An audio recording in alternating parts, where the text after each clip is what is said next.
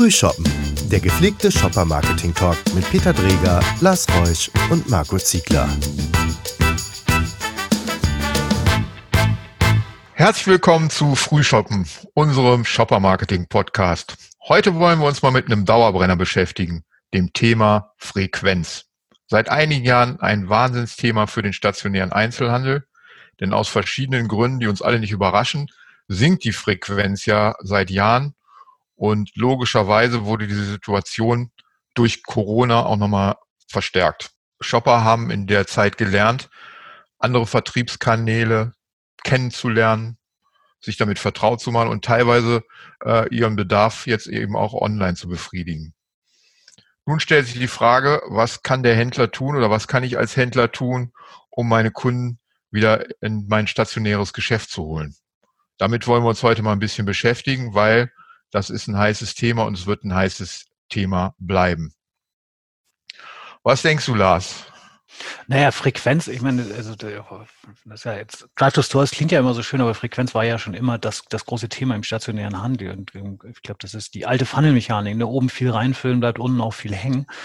Ähm, ich glaube, wir haben uns früher sehr, sehr viel Gedanken darüber gemacht, wie man diese, wie man diese Frequenz eigentlich erhöhen kann. Heute stehen uns einfach neue Tools zur Verfügung. Ich glaube, das ist das, was sozusagen jetzt das Spannende macht. Also jeder hat sein Handy dabei. Damit ähm, ist jeder sozusagen ähm, auch auf dem Weg ansprechbar. Auf der anderen Seite liefert jeder unglaubliche Mengen an Daten über sich ab, ob ihm das bewusst ist oder nicht, die natürlich ähm, mobile wunderbar ähm, adressiert werden können.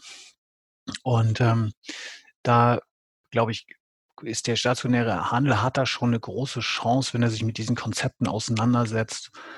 Die sinkende Frequenz, die ja erstmal nur sinkt, nicht weil die Menschen weniger einkaufen, sondern weil sie einfach der, der Store-Besuch substituiert wird durch andere Möglichkeiten, ähm, da wieder aufzuholen. Ich glaube, das ist so die eine Blickrichtung. Die andere Blickrichtung, die ich dabei wichtig finde, ist, ich, dass ich natürlich auch meine meine Webseite, meinen digitalen Content auch mit meinem Store verbinden kann, wenn ich das Ganze dann als Shopper Journey betrachte. Denn dieses, dieser, dieser Anteil der Menschen, die online recherchieren, aber trotzdem in Store kaufen, ist ja immer noch sehr, sehr groß.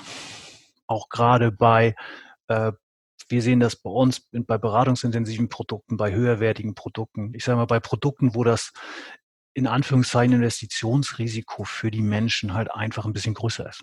Also kurz gesagt, ich glaube, das sind so die beiden, die beiden Stoßrichtungen und Mobile oder digital bietet da relativ äh, viele Möglichkeiten. Mhm. Und das ist gut.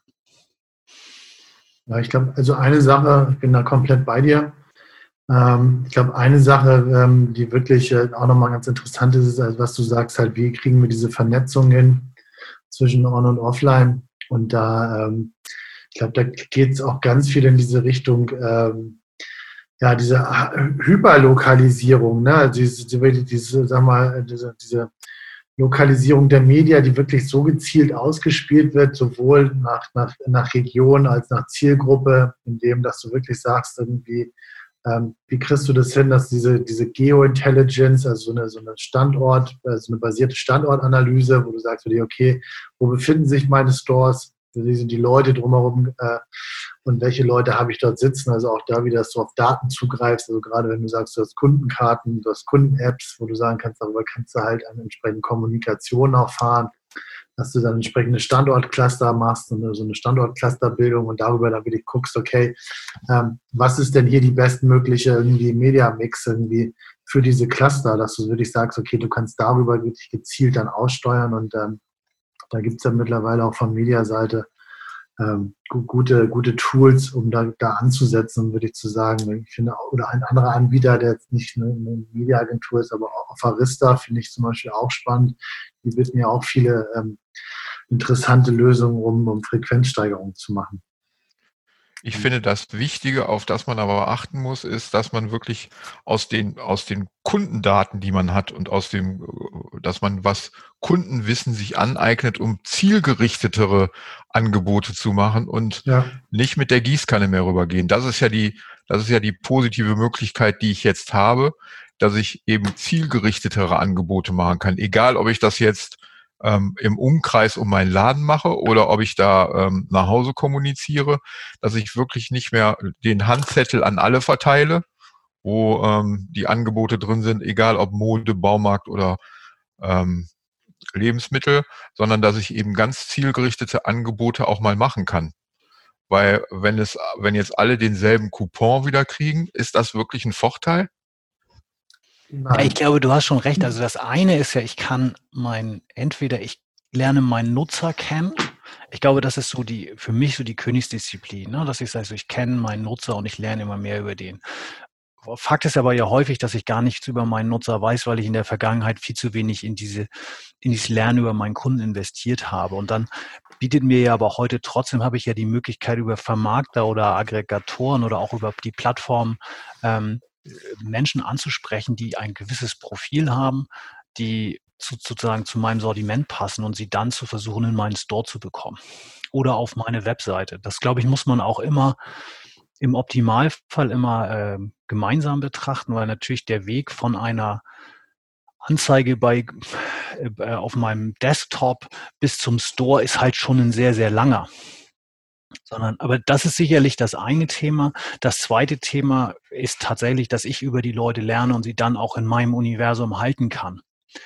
Ähm, ich glaube aber ähm, auch, dass man so ein bisschen äh, wenn wir, wenn, also zumindest aus meiner Blickrichtung über Drive, äh, Drive to Store reden, dann ist es ganz, ganz klar auch, dass es um Frequenzen geht, die sich im Umfeld meines Stores schon bewegen. Ja, absolut. Und ähm, dann bin ich an dem Thema Mobile unterwegs, dann bin ich an dem Thema ähm, Geofencing unterwegs. Ja. Oder GPS und Wi-Fi, Fingerprint und ähm, also die Techniken, glaube ich, muss man gar nicht ähm, am Ende durchdiskutieren, sondern einfach zu sagen, ich kann Menschen die ein gewisses Profil haben, in meinem direkten Store-Umfeld ansprechen und zu mir in den Laden ziehen. Das ja. ist, glaube ich, schon mal ähm, eine extremst coole Möglichkeit.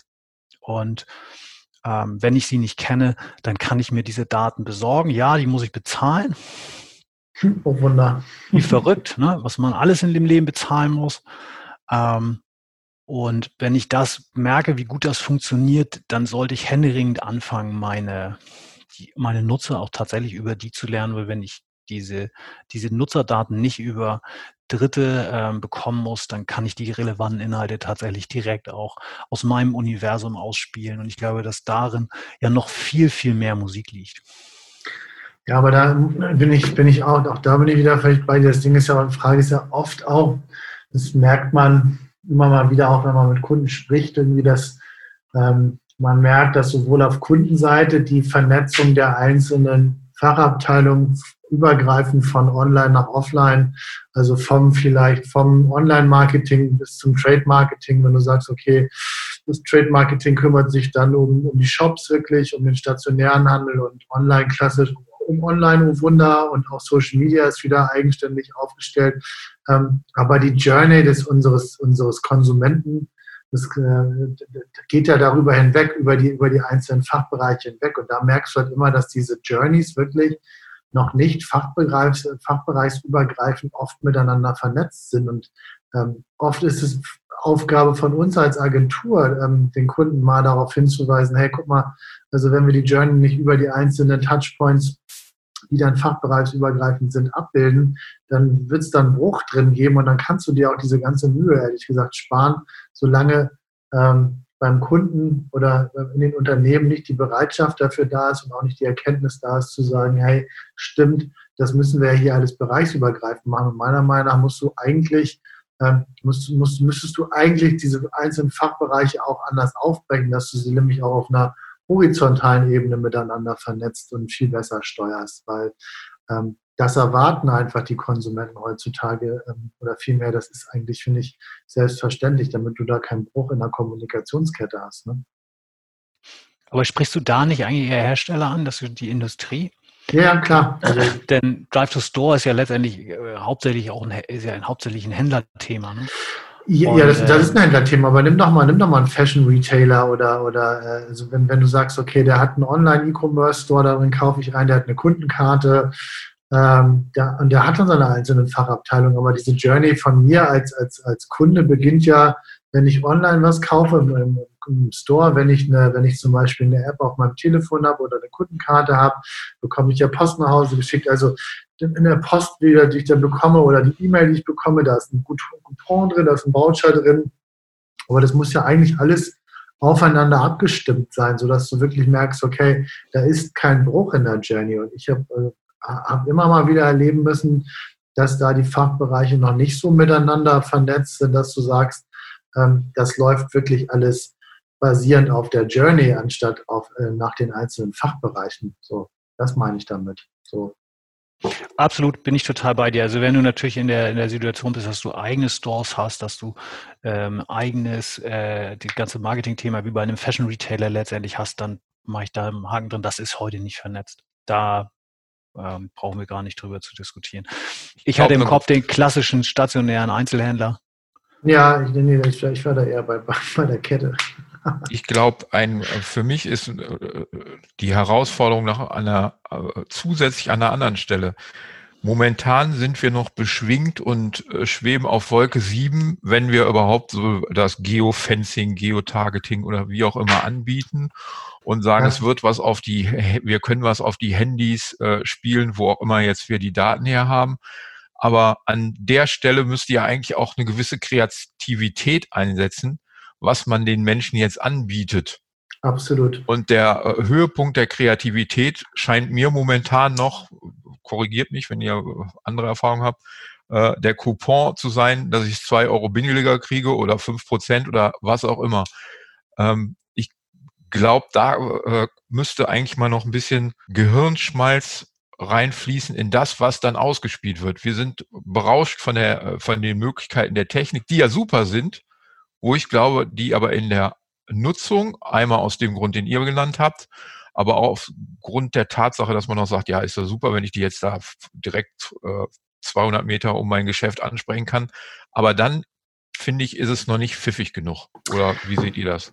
Absolut. Nee, es ist natürlich, ähm, es ist eine reine Übertragung der, der Komm auf meine Webseite Mechanik melde dich zum Newsletter an und ich gebe dir, ich habe dich lange nicht gesehen, ja. komm doch mal neu, ich hätte hier einen Gutschein, wedel, wedel, wedel. Ähm, das ist die reine Übersetzung davon. Und da äh, bin ich total bei dir. Das ist, äh, das ist nicht kreativ, sondern das ist eigentlich nur eine, eine Kopie. Und die Frage ist, ob das Original überhaupt schon clever ist. Hm. Immer wieder ja. Umsatz oder noch schlimmer Profit zu verschenken, um eine Handlung zu erzeugen. Also das, wenn wir es mit mit klassischen Verkaufsförderungsmaßnahmen vergleichen, dann sind das ja eher die 70er ne? und nicht 2021. Ja, also das ist, das ist so diese, diese die Seit Zeitung. Du schon im Geschäft bist, Wahnsinn. ich habe ein Buch gelesen, Peter, das war von dir. Touché, das war nett. Ah, Der war nicht, schlecht.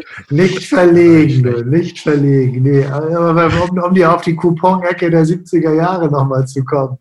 Ähm, ich bin da, ich will, also ja, ich, apropos pfiffig, also ich glaube, es fängt erstmal fängt mit der Qualität der Kreativität an, also der, der Kommunikation, dass, dass das oft leider echt noch äh, wirklich teilweise ganz, ganz schlimm ist, was da gemacht wird. Aber auf der anderen Seite liegt es, glaube ich, auch wirklich daran, dass ähm, dass der Handel sich da auch einfach mal andere Dinge überle überlegen muss. Und da kommen wir auch wieder zu einem anderen Thema, was uns immer umsch umschweift, äh, ist, ist, dieses Thema Store-Konzepte. Also ähm, was biete ich an Mehrwerten? Ähm, warum sollte jemand zu mir reinkommen in den Laden? Und, ähm, äh, wie wir alle wissen, ja, das ist der Coupon, das ist der Voucher, das ist der irgendwie, du kriegst noch ein Goodie obendrauf, also irgendein ein monetärer oder sonstiger Anreiz als Incentive wird da immer wieder gerne gegeben und, äh, und im Glauben dessen glauben die meisten daran, ja, das ist auch der einzige, das der einzige Weg oder das einzige probate Mittel, wie wir, wie wir Leute in den Store bekommen.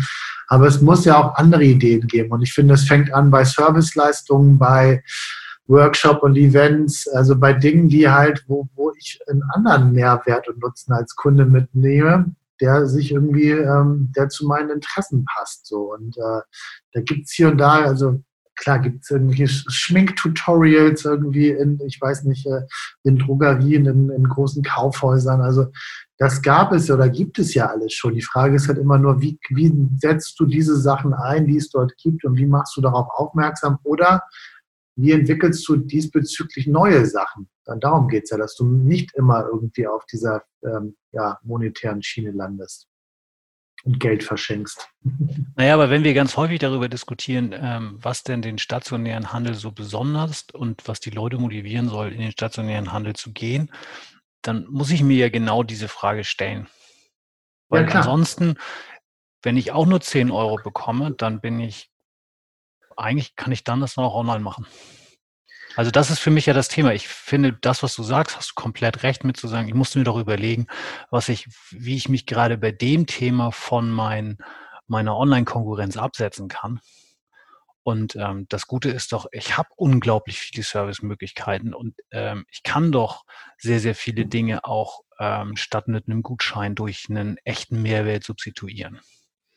Ich meine, da gibt es ja äh, verschiedenste Ansätze, wo das eigentlich super pfiffig gemacht wird. Also der Brillenhändler, der dir rausschickt, hey, ich vermesse deine Augen und dann kannst du äh, mit deinem Brillenpass dir immer wieder äh, eine Brille bei mir auch bestellen, brauchst du gar nicht mehr zu kommen oder der ähm, hier Fahrradanbieter, wo ich meine Füße vermessen kann, wo ich ja.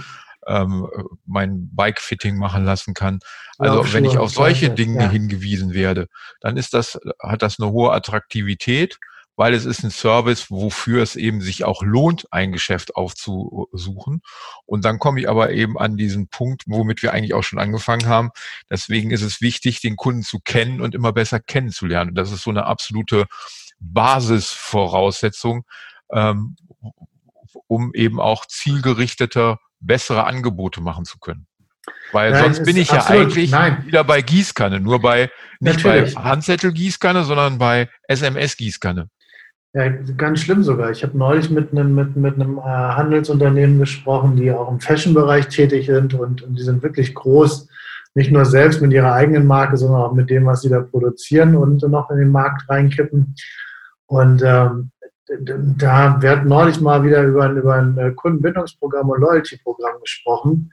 Und, ähm, und da war es halt echt so, dass, dass die gesagt hatten, ja, es wäre in der Diskussion, aber ganz ehrlich, ähm, man hat es dann verworfen, ob der Kosten, wo ich nur dachte, so was für ein Wahnsinn. Also wir haben 2021, wir sprachen gerade von den 70er Jahren. Ja, das hat in den 70er Jahren funktioniert, aber nicht heutzutage mehr ähm, wo wir doch einfach überall unseren digitalen Fußabdruck hinterlassen. Nur bei den, und, diese Marke hat wirklich eine hohe äh, Verwenderschaft im Sinne von treuen Kunden. Also das wissen die aus dem Stamm ihrer, ihrer äh, Systempartner, ähm, wo du denkst, was für ein Wahnsinn. Also wirklich, die lassen diese Daten im wahrsten Sinne des Wortes auf der Straße liegen. Alles nur, weil die Initialkosten für ein Kundenprogramm ihnen zu teuer sind. Wo du denkst, also daher würde ich fast Geld drauf wetten, dass sich das am Ende des Tages in ein paar Jahren so sträflich rächen wird. Ähm, und äh, aber anscheinend ist da nicht die Bereitschaft da, entsprechend die Daten, die man ja so leicht hätte einsammeln können, irgendwie aufzunehmen und entsprechend zu nutzen. Ne? Also, und da wird viel mit der Gießkanne gearbeitet. Da gibt zwar, also da werden zwar Sachen gemacht, aber das ist wirklich, also ja, sehr schade eigentlich, kann man nur sagen. Das, kein Kundenbindungsprogramm nutzt mir was, wenn ich nicht richtig die Daten auswerte und damit auch dann wirklich arbeite und gezielte Angebote mache. Absolut. Ja, es wirft ja auch so ein bisschen diesen alten Grundsatz über Bord, dass es viel teurer ist, einen Neukunden zu gewinnen, als einen Bestandskunden zu überzeugen. Und ich glaube, wenn man das hinten dran nicht auf die Initialisierungskosten runterbricht, sondern auf die Cost per Store Visit, weil das ist ja der KPI, den du anlegen musst, ähm, selbst wenn du heute nur vergleichst, ich kenne den Kunden und ich muss mir die Nutzerdaten kaufen, weil ich ihn noch nicht kenne, ähm, selbst da hast du einen ähm, deutlich attraktiveren ähm, Kostenpunkt. Und ähm, deshalb, also ich, die These kann ich noch nicht so richtig teilen. Aber äh, ich denke, dass die, eine, die werden ja eine Rechnung gehabt haben, warum der Business Case nicht fliegt. Davon, also ich das, ist, das hoffe ich zumindest für die. Also, ähm, also das wünsche ich denen ganz stark.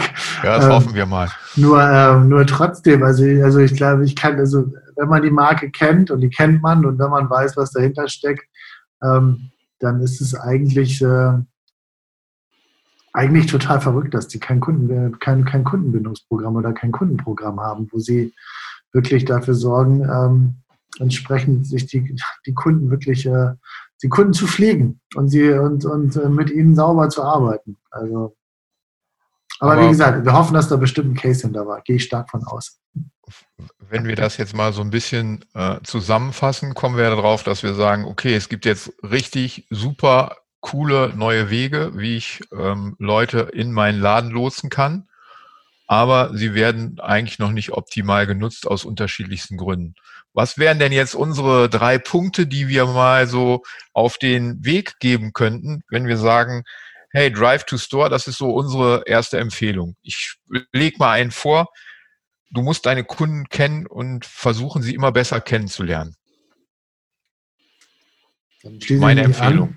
Deine Empfehlung, meine zweite Empfehlung geht an, geht an die äh, an die Handelstreibenden und an die Menschen, die Kommunikation machen. Ähm, äh, denkt, denkt aus, dem, aus der Kundenzentriertheit heraus, denkt aus der Sicht eures Kunden heraus und reißt die Silos äh, in euren Unternehmen ein und euren Fachabteilungen und äh, bespielt die Journey einmal sauber von Anfang bis zum Ende. Wow. Das ist ja so ein weltverändernder Ansatz. Meiner also jetzt, ja klar. Ich bin, da, ich bin da total platt gewesen, ne? weil ich habe auch gesagt, das ist, das, du musst über deinen Kunden lernen. Ähm, dazu gehört, identifiziere sie auf deiner Webseite, weil sie kaufen danach in deinem Laden. Ähm, und du kannst diese Shopper Journey begleiten. Und ähm, das, aber das ganz, was für mich ganz am Anfang steht, ist, nutze die Frequenz, die du vor Ort hast.